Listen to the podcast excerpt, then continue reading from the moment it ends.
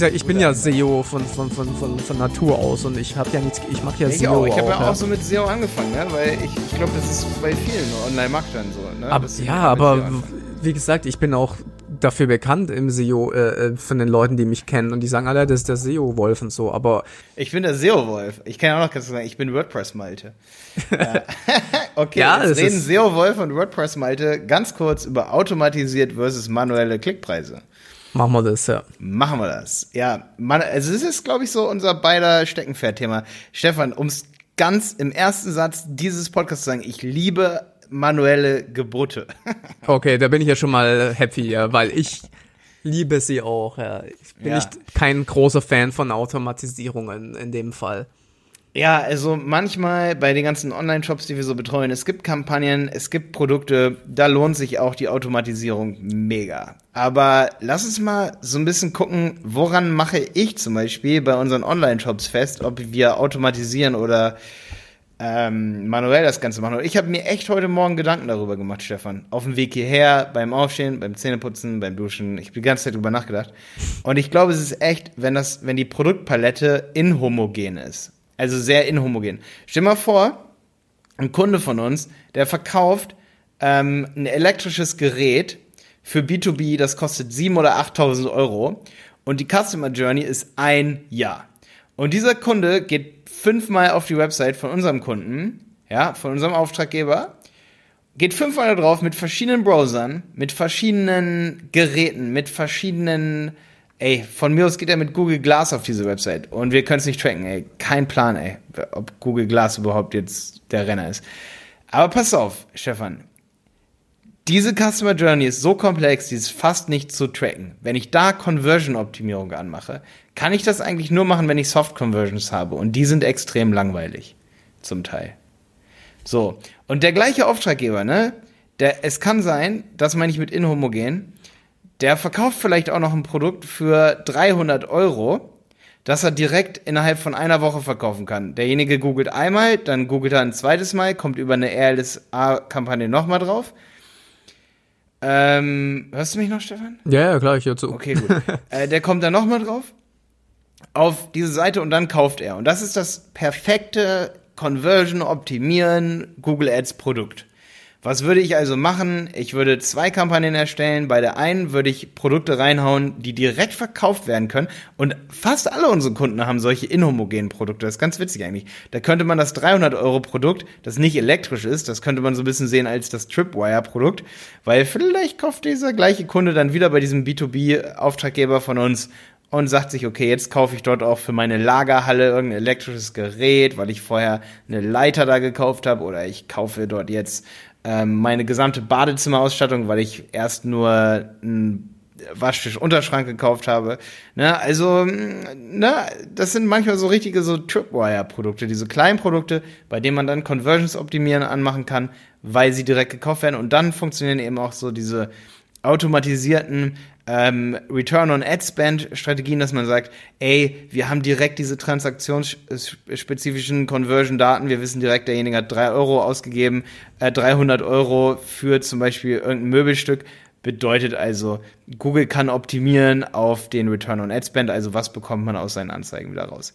Geht natürlich nicht bei elektrischen Geräten, die zwischen 5 und 20.000 Euro kosten und die Customer Journey so verschwommen ist, ähm, da, ja, Ja, ich Da- glaube, das, ich glaube, da der springende Punkt bei der Sache ist natürlich auch die Menge der Verkäufe, die du machst, die, und, und die, die, die, der Preis des Produktes letztendlich, ja. Genau. Wenn du genau. natürlich Kaugummi im Internet verkaufst, ja, ich glaube, dann kam, hast du so viele Daten, jetzt mal als Extrembeispiel, ähm, so viele Daten, die du an Google füttern kannst, dass sie damit sehr, sehr gut arbeiten können. Genau.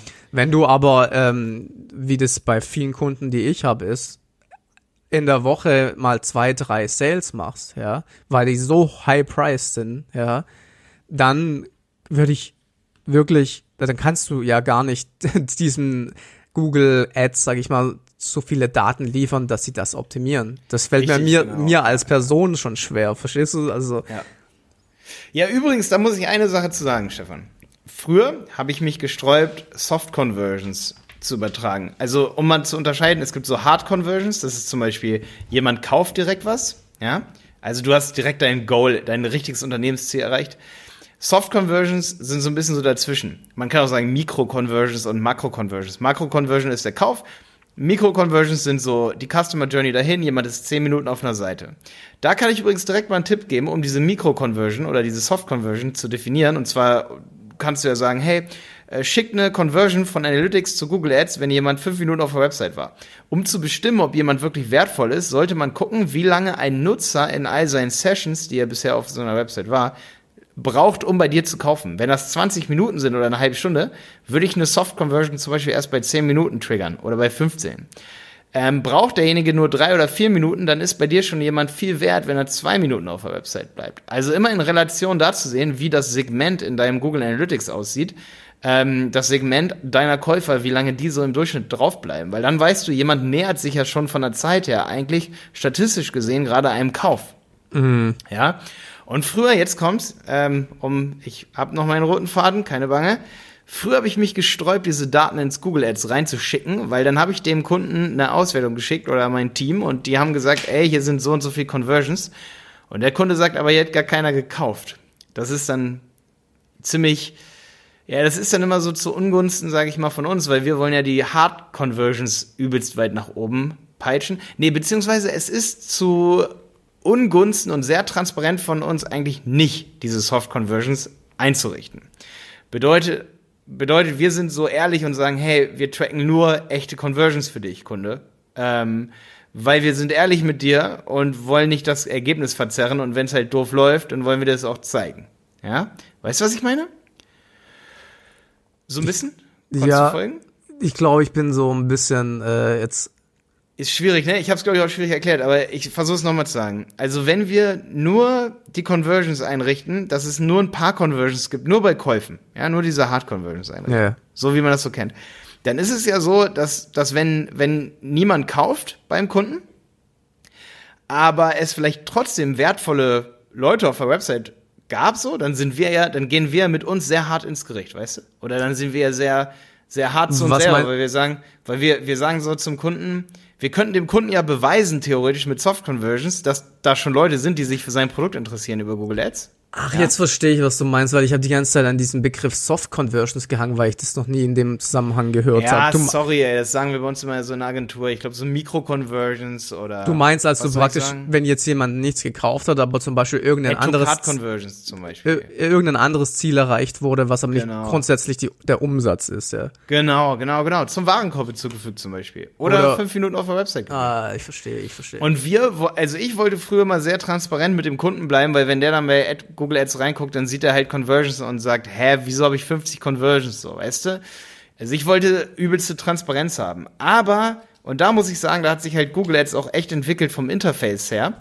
Inzwischen finde ich diese Soft Conversions geiler, weil in diesem neuen Tab jetzt gibt's ja seit einem Jahr, halben Jahr, Nee, beziehungsweise eigentlich gibt's das erst seit zwei, drei Wochen, dass man sogar sagen kann in dieser Übersicht, wenn man in seiner Kampagnenübersicht ist, da wo man diese vier Farbkacheln hat, dass man dann oben drauf geht und die Conversion Art auswählen kann. Und wenn ich dann ähm, mir ein Bild machen will, ob Leute direkt kaufen beim Kunden die letzten drei Wochen über unsere Kampagnen, dann sage ich Conversion Art Kauf oder ich sage Conversion Wert durch die und die Conversion Art.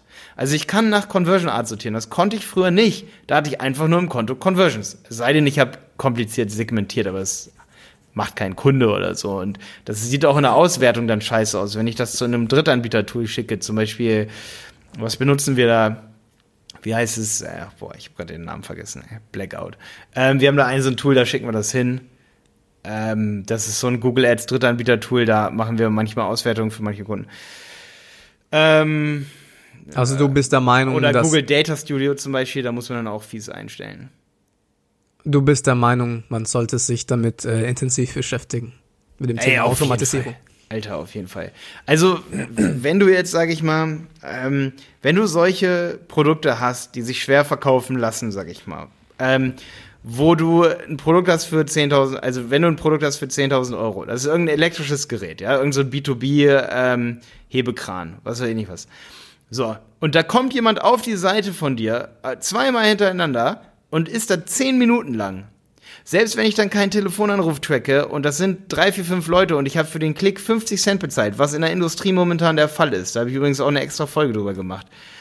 Äh, bei mir ein wenig Zeit für Effekt Podcast so. Wie, wie klein ist dein Budget? Weil ich mich da so ein bisschen drüber lustig mache. Kostet 50 Cent der Klick.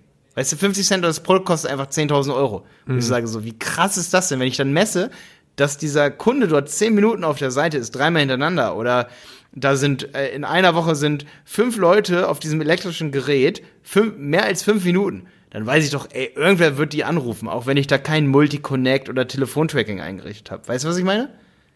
Ja, also ich gehe mal davon aus, dass wenn jemand zwei, dreimal auf so einer B2B-Seite ist und dort viel Zeit verbracht hat, wird der wahrscheinlich Kunde werden, aber es ist, ja, Es ist halt schwieriger, aber ich sag jetzt, dass derjenige 50 Cent, Das sind- also das sind unser halt- Auftraggeber bezahlt halt 50 Cent für, die, für diesen Klick. Also er bezahlt keine 10 Euro oder so. Ja, da, da sind wir bei dem, bei dem Riesenthema, was wir schon mal angeschnitten haben, was in meinen Augen heutzutage immer noch nicht geklärt ist im Online-Marketing, Customer Journey, ja. Also, wenn du für den ersten Klick 50 Cent, Cent zahlst und dann werden sie auf deine Webseite aufmerksam und dann kennen sie deine Marke, sehen da vielleicht ein Plakat drauf. Weißt du, was ich meine? So, all diese Anknüpfungspunkte sind ja entscheidend. Ich glaube, ich habe mal irgendwo gelesen, dass man irgendwie so acht Anknüpfungspunkte braucht von einem Unternehmen, bis man was Ja, kauft da oder sowas. Das kommt, das kann man, also ich Ja, auch mal, ich kenne auch diese Zahlen so 6, 7, 8. Ich glaube da auch dran, Stefan, aber ich glaube, diese Zahl ist abhängig vom Produkt, weil Kaugummis braucht keine 7 Anknüpfpunkte. um mal dein Beispiel aufzugreifen. Ey, Stefan, ich glaube aber, wir müssen jetzt mehr in Richtung Automatisierung und Dings gehen, weil sonst müssen wir diese Folge hier umbenennen in äh, Soft Conversions versus Hard Conversions oder Micro Conversions versus Macro Conversions.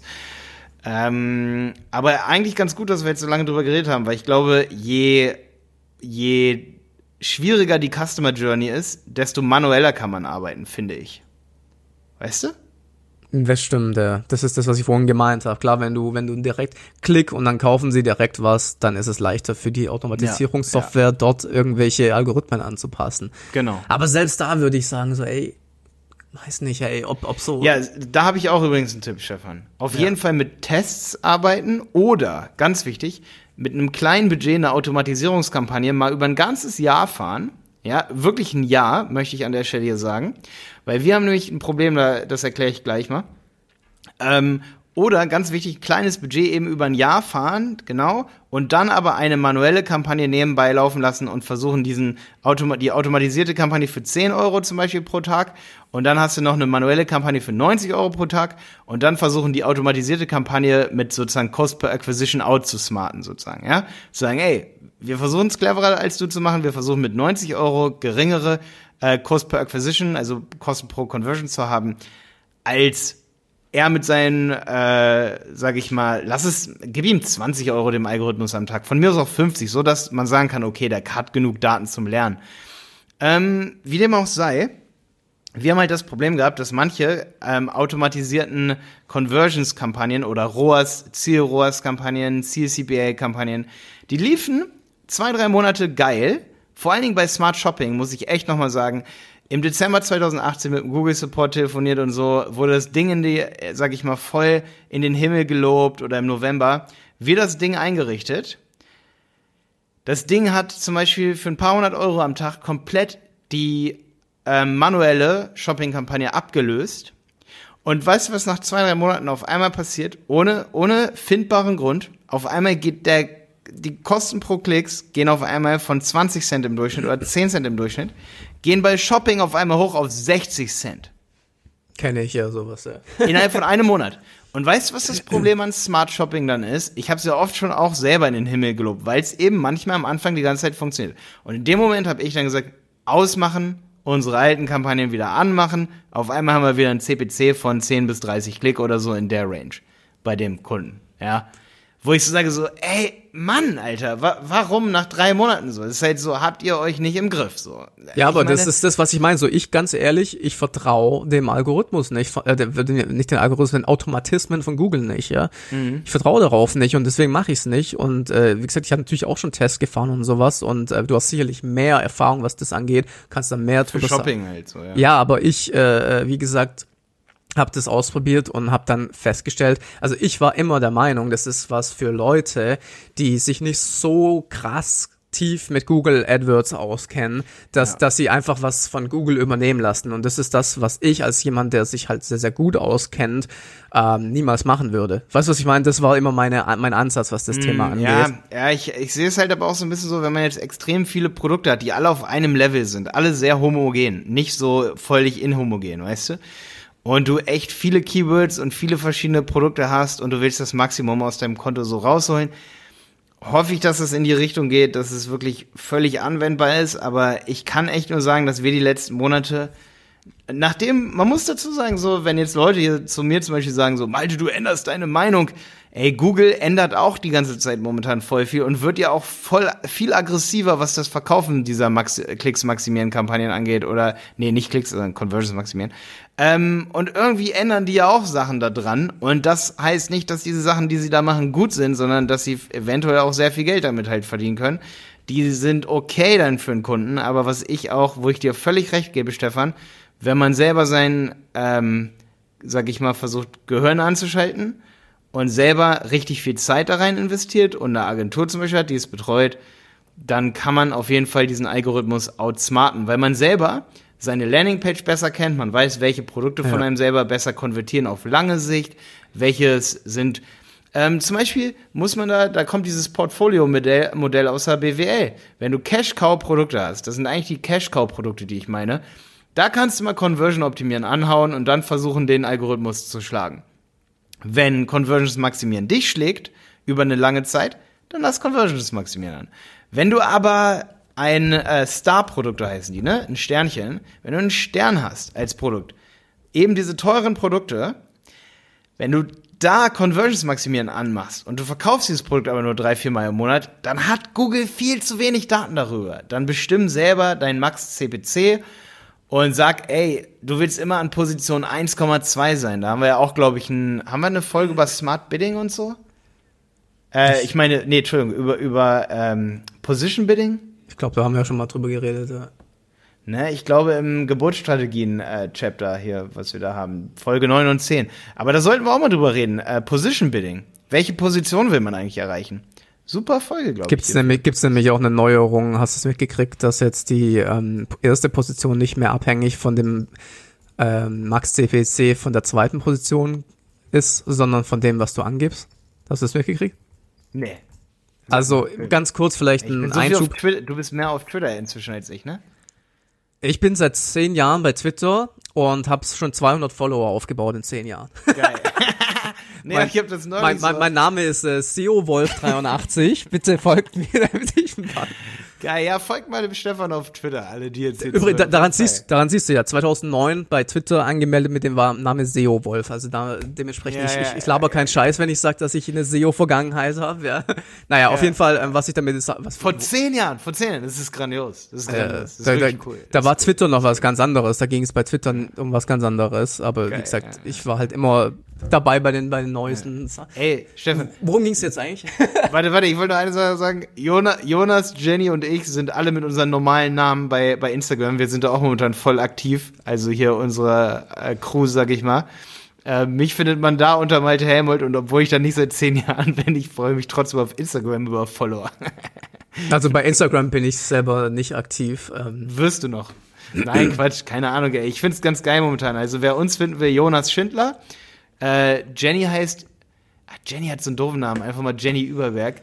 Wir betteln uns momentan, wer macht die besten äh, Videos über Ja, SEO aber weißt du, so. weißt du, was der Grund ist? Ich meine, äh, wie gesagt, wir haben andere Instagram-Accounts hochgezogen, aber ich selber persönlich Ja, ja, ich macht, weiß, macht es ja aus anderen Gründen, weißt du was? Naja, egal, also wir wollten nur über das Thema sprechen, äh, mit dieser Änderung. Also ganz kurzer Einschub, und das ist sehr, sehr wichtig für alle Leute, die Google Ads machen. Wenn, machen wir mal ein Beispiel, wenn du gesa- gesagt hast, ich bezahle für einen für einen Klick ein Euro und der Wettbewerber hat gesagt, er zahlt für einen Klick 50 Cent, dann outbietest du ihn und dann bezahlst du aber für den Klick, wenn du über ihm angezeigt wirst, nicht dein Euro, den du angegeben hast, sondern 51 Cent. Also praktisch nur ein bisschen mehr wie der, die Position, die unter dir liegt. Also mit dem ganzen Qualitätsbewertungsberechnung etc., das will ich jetzt mal außer Acht lassen. Und jetzt haben die eine Änderung gemacht, dass wenn du jetzt ein Euro angibst und dein zweiter Platz sagt, ich will 50 Cent zahlen, dann zahlst du nicht mehr 51 Cent für den Klick, sondern ein Euro. Ja, Ne, genau, für den ersten Platz. genau. Und das ist nicht nur der erste Platz. Hä, wann, wann, wann kam das? Dann muss ich meinen ganzen äh, Google Ads Kurs updaten, ey. Ja, das ist letzte Woche ähm, neu raus, äh, haben sie neu praktisch verkündet. Und es ist natürlich klar, dass das für Google viel, viel mehr Umsatz macht.